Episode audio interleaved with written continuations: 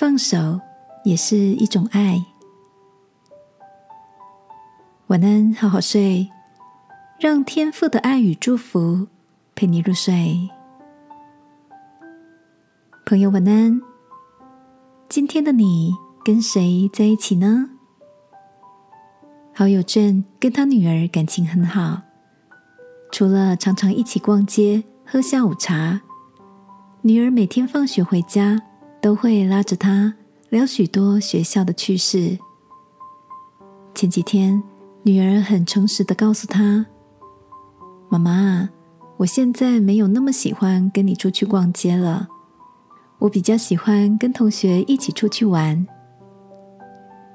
卷语带落寞的说：“虽然知道这天总是会来，但听到女儿跟他开诚布公的那刻，还是有些难过。”那个下午，他自己找了一家咖啡厅，去喝了套低调奢华的下午茶，顺便还约了美容师做 SPA，在放松的情绪中。慢慢感受女儿的成长，也诚实面对自己的失落感。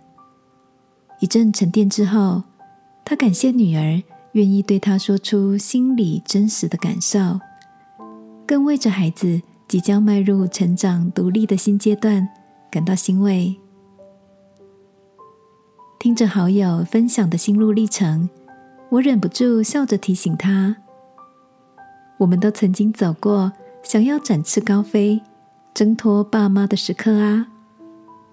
放手，把孩子交托在天父手中，让他学习独立，也是一种爱的表现呢。娟说：“对呀，再怎么舍不得，我好像也该学着慢慢松开手了。”亲爱的，圣经告诉我们，敬畏耶和华的。大有倚靠，他的儿女也有避难所。不管现在的你是准备翱翔在自由的天空，还是正学着放手，天父的爱都是我们最好的依靠哦。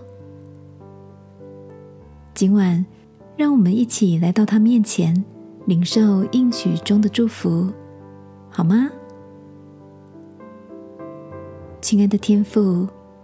我真的很不舍放手这些亲密的相处时光，但我也愿意在学习松开手后，信靠你，正使我们在独立中成长。